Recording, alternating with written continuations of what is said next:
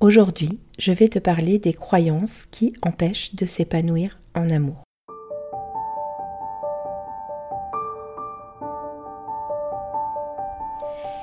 Et si je te parlais d'amour? Ça t'est déjà arrivé, toi, de te demander comment font les autres qui arrivent à construire une belle histoire d'amour? Ou alors d'enchaîner les relations au bout desquelles tu tombes toujours du carrosse de l'amour, te retrouvant seul encore une fois au bord du chemin? T'as déjà eu l'impression que quelque chose cloche chez toi, ou t'as déjà eu peur que les choses se reproduisent encore? Peur de pas faire les bons choix?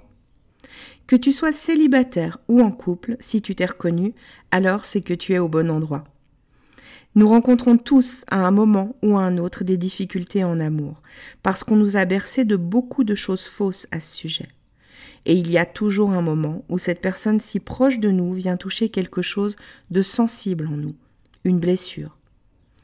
Bienvenue sur L'amour n'est pas un conte de fées, le podcast qui va t'apporter des clés essentielles sur les dynamiques amoureuses et t'aider à voir la merveille que tu es, pour que tu te sentes légitime de vivre cette belle histoire d'amour dont tu rêves, plus inspirante et plus épanouissante. Je suis Amandine, ta coach en intelligence amoureuse, et ça me tient à cœur de te partager tout ça parce que l'amour a toujours été mon sujet de prédilection et je pense que tout le monde a le droit de croire en sa magie. On y va? Tu me suis pour laisser tes freins dans le passé?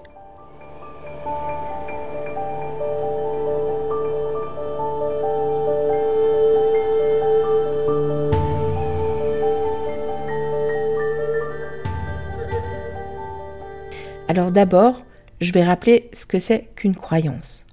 Une croyance, c'est une pensée un regard qu'on a sur soi, sur le monde ou sur les autres. Une croyance, c'est donc une pensée qui s'est créée lors de notre éducation ou lors de nos expériences de vie et qui est un filtre euh, avec lequel on regarde le monde. Le propre de ces croyances, c'est que parfois on les voit même comme des vérités quelque part alors qu'en fait c'est simplement un filtre de notre vision du monde.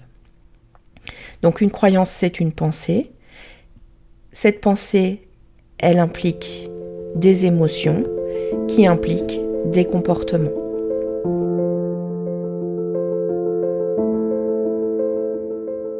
Et il y a des croyances qu'on appelle aidantes, et puis il y a des croyances qu'on appelle limitantes ou freinantes. Moi, je vais te parler des croyances freinantes qu'on peut avoir en amour.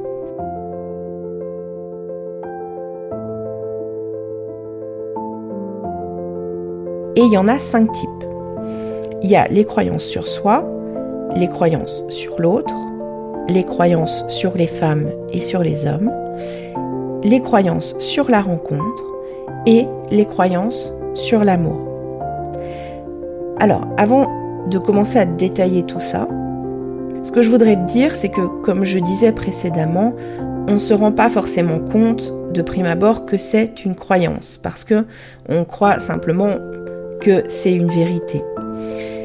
C'est pour ça que travailler sur son histoire amoureuse et puis sur sa vision de l'amour, c'est hyper important pour pouvoir mettre en lumière ses croyances, pour pouvoir analyser qu'est-ce qu'elles impliquent émotionnellement et qu'est-ce qu'elles impliquent dans nos comportements.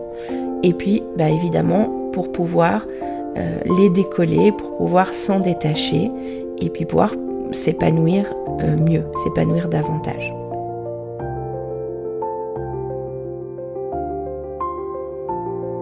Je vais passer en revue ces cinq types de croyances et puis je vais te donner des exemples. Pour certains, de ces exemples, je vais même euh, pousser l'analyse un peu plus loin pour te montrer qu'est-ce que ça peut impliquer d'avoir cette croyance-là et du coup en quoi ça peut être gênant euh, d'avoir ces croyances-là. Ce que j'ai envie de t'inviter à faire euh, en écoutant l'épisode d'aujourd'hui, c'est de prendre des notes. Si à un moment ou à un autre, tu te reconnais dans une de ces croyances, de la noter. Parce que à la toute fin de l'épisode, je te proposerai un petit exercice à faire pour pouvoir, euh, comment dire, pour pouvoir t'aider déjà à commencer à décoller cette croyance-là. Ou peut-être la décoller complètement parce que c'est un exercice, tu verras, qui est hyper puissant. Donc on va commencer par les croyances sur soi. Je te donne des exemples de croyances sur soi. Par exemple, sur soi en amour, évidemment. Hein. Donc par exemple, je ne suis pas assez bien pour être aimé ou je ne suis pas assez bien pour cette personne. Une variante, ça peut être je ne mérite pas d'être aimé. Donc déjà, ces deux croyances, elles peuvent rentrer dans ce qu'on appelle des métacroyances. J'en ai parlé déjà dans un épisode. Euh, une métacroyance, c'est une croyance plus inconsciente. Donc c'est pas la croyance de surface, si tu veux. C'est la croyance qui est plus profondément ancrée à l'intérieur de toi. Et vu qu'elle est inconsciente, ben c'est pas toujours évident de s'en rendre compte, en tout cas au début.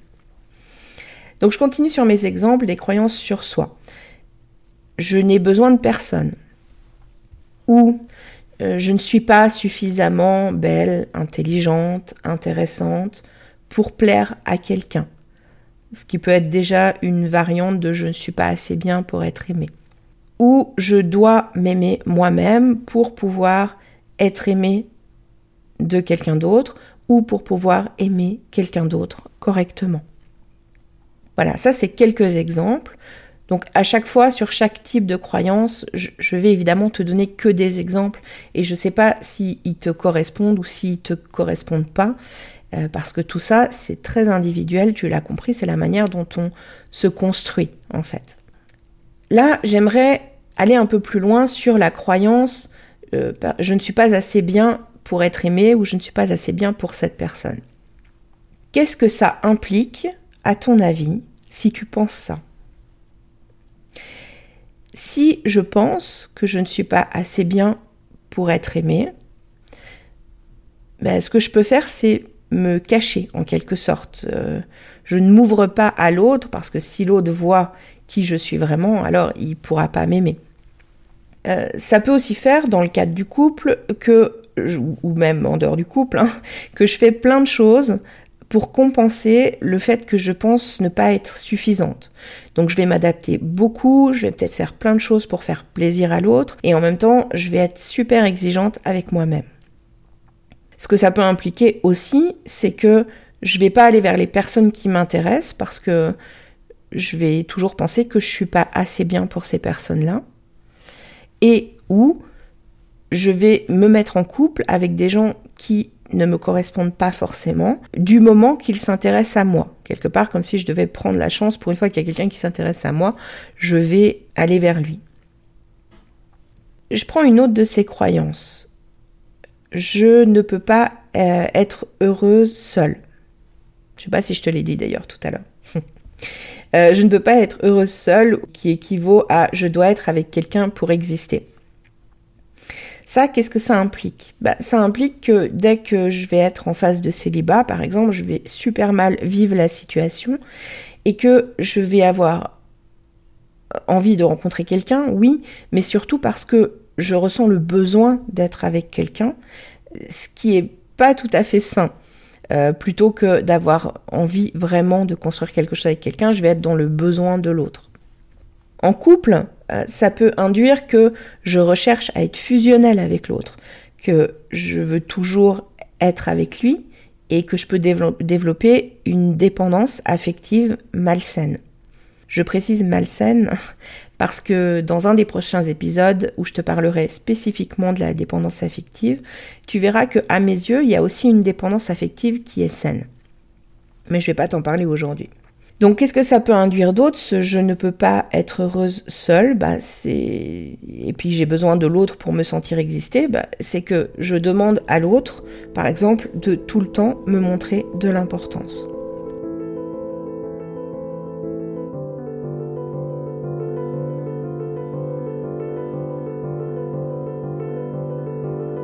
Là, j'ai envie de te parler euh, d'une de mes clientes que j'ai accompagnée c'était euh, je faisais pas encore de coaching amoureux à l'époque, c'était euh, sous l'angle de la thérapie et de l'hypnose qu'elle était venue euh, me voir. Et c'est une des premières personnes que j'ai accompagnées qui avait des problématiques dans les relations amoureuses. Et je me souviens très bien de cette femme, et je pense que je m'en souviendrai toute ma vie, parce qu'elle est arrivée dans mon cabinet, elle a pleuré quasiment toute la première séance, euh, presque sans discontinuer. Elle avait 33 ans à l'époque et elle avait vécu trois relations amoureuses qui avaient toutes été assez courtes parce qu'elles hum, avaient toutes duré moins de trois mois. Et puis, elle arrive dans mon cabinet, donc à l'âge de 33 ans, complètement désespérée, en me disant je n'arrive pas à construire une histoire avec quelqu'un. Et j'ai envie d'avoir une famille, j'ai envie d'avoir des enfants. Et l'horloge biologique, elle tourne et je ne sais pas si je, si je vais y arriver. En fait, elle avait le sentiment qu'elle n'y arriverait jamais. Quand on a creusé un peu dans ses histoires amoureuses et qu'on a creusé aussi dans son enfance, eh bien, je me suis rendu compte que elle avait grandi déjà dans une famille où elle avait une sœur qui était toujours mise en avant par ses parents. Donc toujours félicitée et tout ça. Et que elle, elle en avait beaucoup souffert. Et elle avait déduit qu'elle n'était pas assez bien pour avoir l'attention de ses parents. Derrière, il y a toujours un truc par rapport à l'amour, donc c'est pour être aimé quelque part. Et puis, dans le moment où on était en train de commencer l'accompagnement là avec elle, on s'est rendu compte aussi que elle avait ce besoin de l'autre pour se sentir exister et que malgré le fait que c'était une personne qui était elle était captivante en fait, elle avait très bien réussi professionnellement, elle était hyper intelligente, en plus elle était très jolie, mais que hum, elle se sentait pas bien seule en fait. Donc elle avait ces deux croyances là. Quand on a mis ça à jour et que elle s'est rendue compte qu'elle avait ces croyances-là, elle a compris aussi que hum, le travail qu'elle allait avoir à faire, c'était une introspection déjà sur elle-même, euh, sur qui elle était, sur ses besoins, sur hum, ses envies, et puis sur ce qui faisait d'elle aussi un être unique. On a travaillé sur tout ça. Il y a eu des aspects qui étaient plus en mode coaching et puis il y a eu aussi euh, un, accompagnement euh, plus sous l'angle thérapeutique, on va dire, avec l'hypnose. Et puis, euh, je l'ai accompagnée pendant neuf mois à peu près. Et sur la fin de l'accompagnement, elle a rencontré quelqu'un. Alors elle avait beaucoup changé parce que quand elle est arrivée à ce stade-là, elle s'était rapprochée de, qui elle est, de, sa merveille, de la magie qu'elle avait en elle. Et elle n'a pas eu de mal comme elle avait eu dans les autres euh, rencontres, en fait, à aller vers l'autre, à s'ouvrir et à montrer qui elle était. Et puis l'accompagnement s'est arrêté. Et euh, un an plus tard, elle m'a écrit. Et en fait, elle a commencé son message en me disant j'espère que vous allez bien. Moi, je vais bien et je suis enceinte. Ce message, il, m'avait énormément touchée parce que je me rappelais de la personne qu'elle était quand elle avait mis les pieds dans mon cabinet la première fois. Je me rappelais de tous ces espoirs et, toute cette douleur qu'elle avait en elle par rapport à ça. Et euh, je trouvais que son cheminement était magnifique. Donc voilà, ça te donne un exemple de comment les croyances, ça peut vraiment nous empêcher de nous épanouir en amour.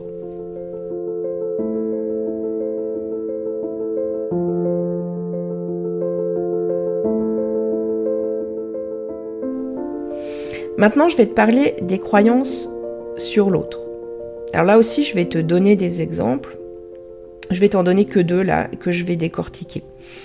Par exemple, je vais le rendre heureux. Variante, il a besoin de moi. Variante, avec moi, il va changer. Je suis la personne avec qui il va pouvoir changer et être heureux.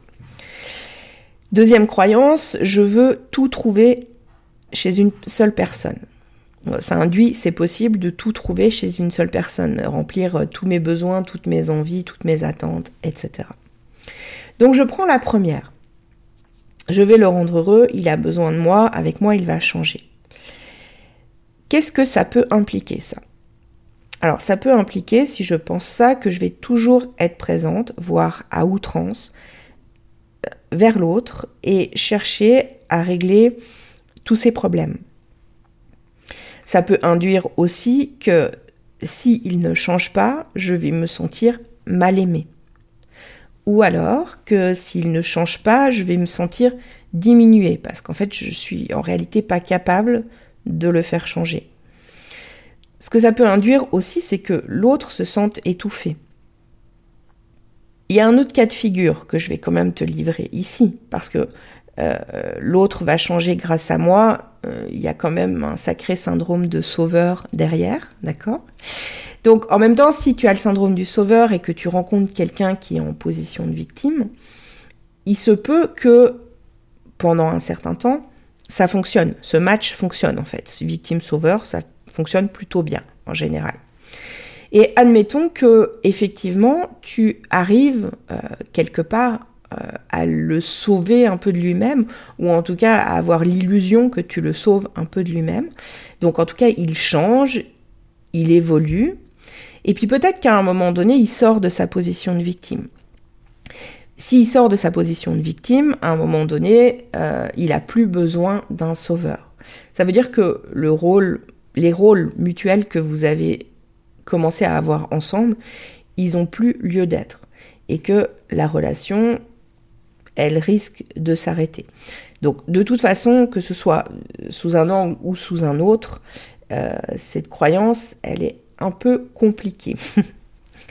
ok Donc bien sûr, dans les autres, euh, implications que, dont j'ai parlé, euh, la relation risque aussi de s'arrêter. soit je me sens pas aimé ou je me sens diminué et je vais finir par partir, soit l'autre se sent étouffé et il va finir par partir il va forcément y avoir quelque chose qui ne va pas jouer. Euh, deuxième exemple de, croyance sur l'autre, je veux tout trouver chez une seule personne. Alors ça, ça peut impliquer des choses du style, euh, dès que je rencontre quelqu'un et que je me mets en couple, je squeeze le reste de, ma vie. Quoi. Euh, je, vois presque plus ma famille, je vois presque plus mes amis, je focalise tout en fait sur mon couple et sur mon partenaire. Résultat, je mets une pression énorme sur mon partenaire parce que j'attends absolument tout de lui et c'est pas possible. Euh, et puis, bah, sans doute que si j'attends tout de lui, j'attends aussi d'être tout pour lui. Donc là, c'est pareil, je me mets une pression énorme sur un truc euh, qui n'est pas possible.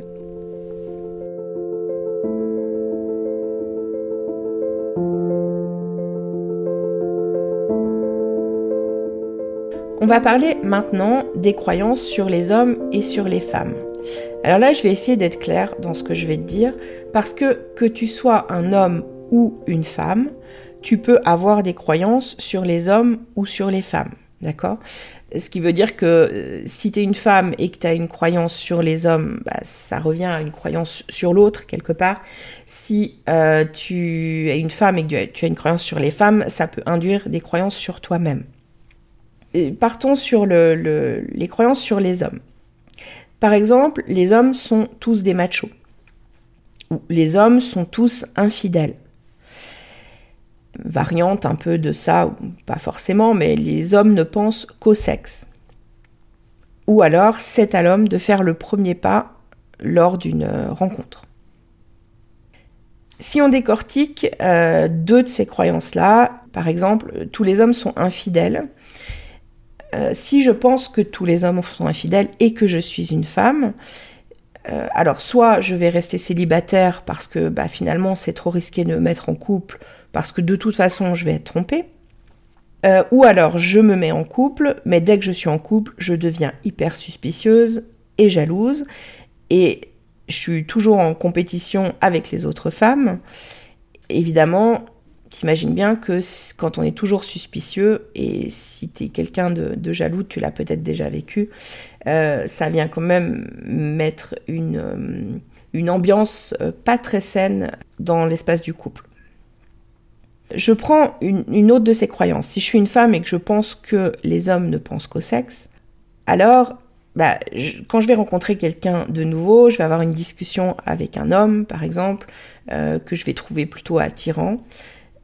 Eh bien, je vais, ou même si je le trouve pas attirant d'ailleurs, là aussi je vais être suspicieuse. Euh, dès qu'il va dire quelque chose qui va peut-être être un peu plus dans le compliment ou dans la séduction euh, à mon égard, euh, je vais avoir des voyants rouges qui vont s'allumer à l'intérieur du style attention si ça se trouve il cherche juste à, te mettre dans son lit donc je me méfie des hommes quand je les rencontre peut-être même que je peux considérer que les hommes sont des prédateurs et puis si je me mets en couple et eh bien chaque fois que mon partenaire va venir euh, vers moi va me dire quelque chose de gentil me faire un compliment ou me montrer une marque de tendresse, euh, je peux aussi euh, le, soupçonner de manigancer quelque chose pour avoir une relation sexuelle avec moi.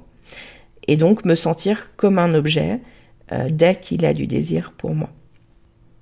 Si on pousse un peu plus loin, si je pense que les hommes ne pensent qu'au sexe, ça veut dire que quelque part, je pense donc que pour eux, les sentiments et le lien, c'est pas important, euh, que tout passe par le sexe en fait. Prenons les croyances sur les femmes maintenant. Des exemples. Les femmes sont fragiles. Ou les femmes sont trop sensibles. Les femmes sont dépensières. Les femmes sont compliquées. Les femmes sont prises de tête, chiantes quoi. Alors, je vais t'en décortiquer deux. Donc si je suis un homme et que je pense que les femmes sont compliquées, dès qu'il y a quelque chose, une discussion qui commence ou quoi, je, par exemple, je peux ne même pas chercher à comprendre parce que de toute façon c'est trop compliqué, je vais rien comprendre. Ou alors au contraire, euh, je cherche toujours à tout comprendre à chaque instant. C'est épuisant et en même temps j'y arrive pas. Ou alors je vais me fermer aux relations euh, avec les femmes parce que bah de toute façon euh, c'est trop compliqué pour moi, j'y arrive pas. Là, je te prends l'exemple aussi. Imagine que tu es une femme et que tu as cette croyance que les femmes sont compliquées. Ça va induire quoi chez toi, à ton avis?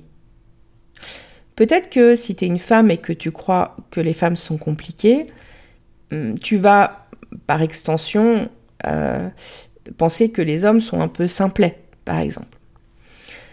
Ou alors, quand tu auras quelque chose à exprimer, tu vas pas nécessairement l'exprimer à ton partenaire parce que tu vas te dire, bah, de toute façon, il va rien comprendre. Ou alors, tu peux aussi décider de ne pas l'exprimer à ton partenaire parce que t'as pas envie euh, de te prendre le, le, pic qui pourrait arriver. Ouais, mais de toute façon, t'es trop compliqué. On est bien d'accord, ça c'est un retournement pour dire qu'on peut avoir des croyances, qu'on soit homme ou femme, sur les hommes ou sur les femmes. Pour ce point-là, j'aimerais terminer sur les femmes sont prises de tête, chiantes, etc. Alors ça, ça me fait quand même euh, un peu sourire. Parce que sur les sites de rencontres, il y a un certain nombre d'hommes, et c'est un nombre remarquable, pas négligeable, euh, qui, dans leur annonce, euh, vont mettre un truc du style je recherche une relation sans prise de tête. Alors, Évidemment, il ne s'agit pas de tirer des conclusions hâtives. Je ne sais pas ce qu'il y a derrière la tête euh, de chacun de ces hommes quand ils écrivent ça, et sans doute pas la même chose pour chacun d'eux. Ça demanderait à définir c'est quoi prise de tête, c'est quoi pas prise de tête, et puis qu'est-ce qu'ils ont vécu euh, qui leur fait dire ça. Mais en tout cas, je pense que cette croyance les femmes sont prises de tête et chiantes, c'est un truc euh, qui existe. dans la tête de, certains hommes en tout cas. Donc si je suis un homme et que je pense que les femmes sont prises de tête, plusieurs options. Soit je peux me dire, euh, bon, celle-là, je vais la mater. Imagine ce que ça donne dans la relation à deux. Euh, ou alors, celle-ci, bon, je vais de toute façon, elle est prise de tête, je vais la laisser faire sa crise, ça lui passera. Je vais même pas rentrer dans le débat. Donc en termes de communication, c'est un petit peu compliqué aussi, tu en conviendras. Donc en tout cas, ça peut induire quelque chose sur je me ferme aux discussions avec l'autre.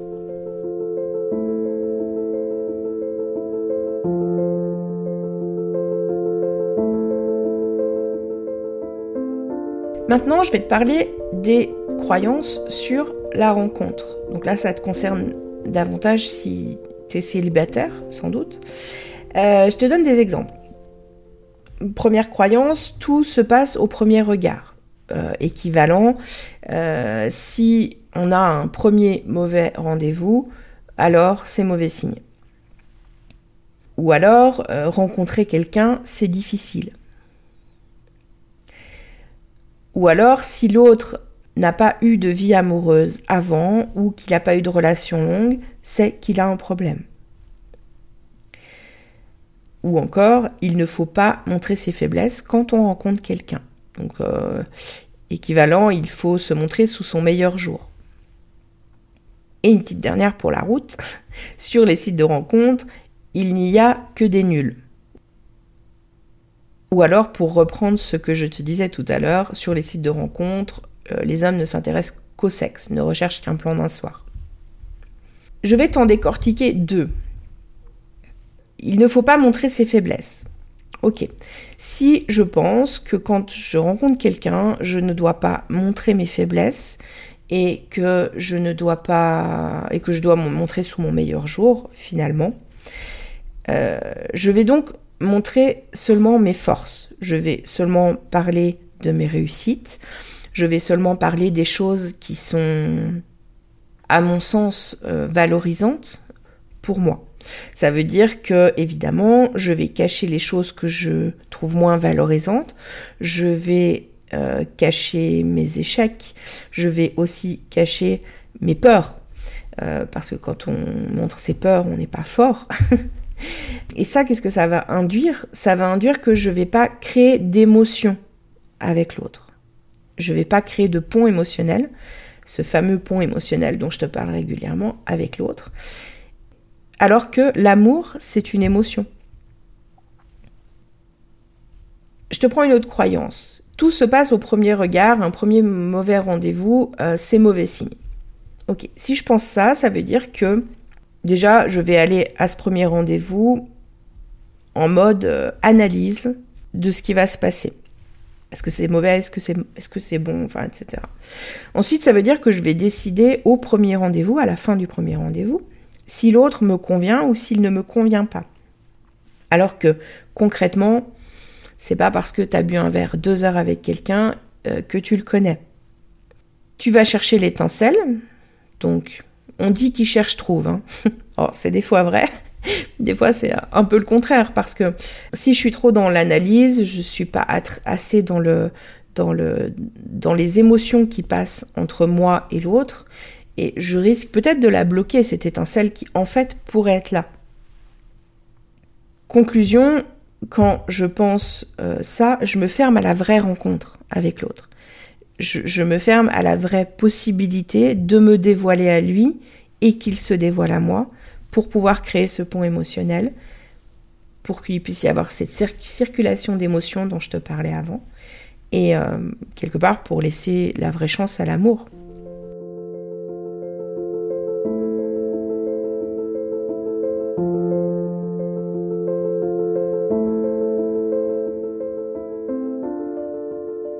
Et donc le cinquième type de croyances euh, qui peuvent être limitantes, c'est les croyances sur l'amour. Alors là, je vais pas trop, je vais pas détailler en fait. Par contre, je vais te renvoyer à l'épisode 15 parce que dans l'épisode 15 euh, qui s'appelle les quatre choses que l'amour n'est pas, justement, je te parle des mythes sur l'amour. J'emploie le mot mythe quand je parle des croyances sur l'amour, mais en fait, ça reste des croyances.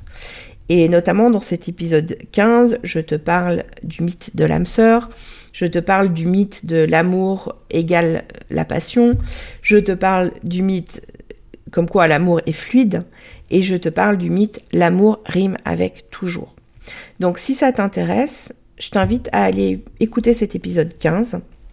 Et pour aujourd'hui, je te fais donc un récap On a tous des croyances qui se construisent dans l'enfance et, dans nos expériences de vie. Dans ces croyances, il y a des croyances qui sont freinantes et qui nous empêchent d'avancer. Et en particulier en amour, on a des croyances sur soi, des croyances sur l'autre, des croyances sur les hommes et sur les femmes, des croyances sur la rencontre et des croyances sur l'amour.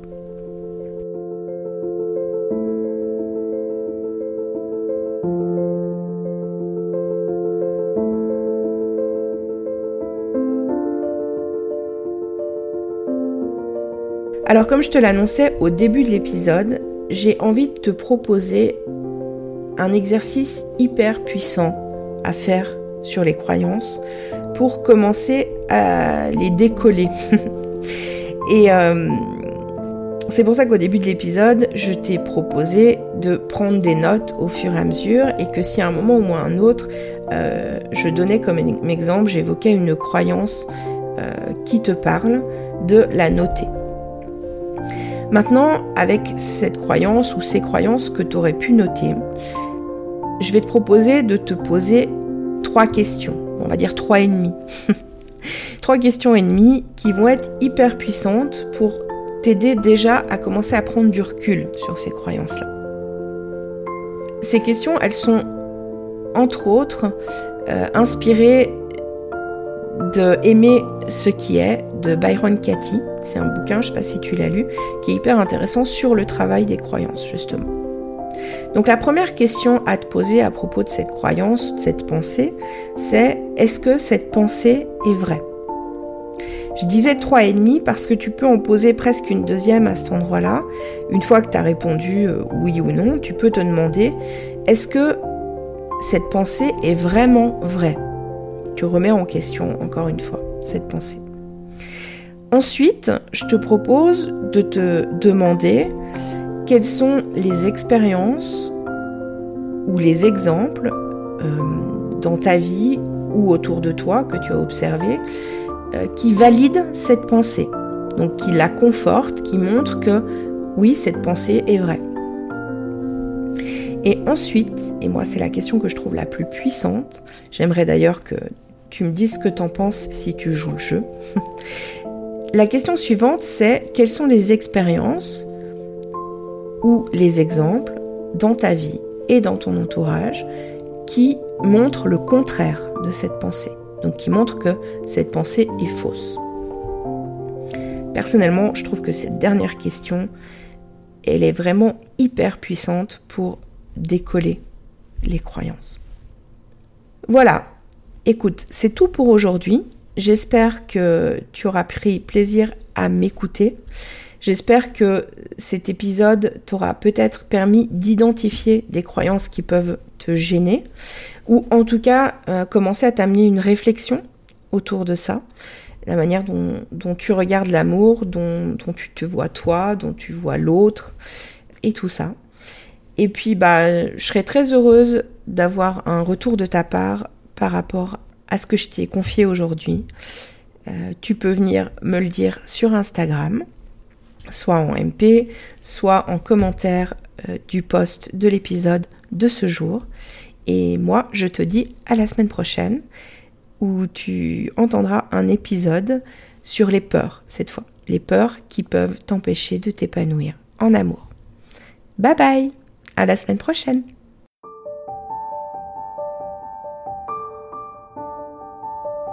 Si tu as aimé cet épisode, donne-moi un coup de main, partage-le et abonne-toi si ce n'est pas encore le cas. Si la plateforme d'écoute le permet, n'hésite pas à lui donner 5 étoiles.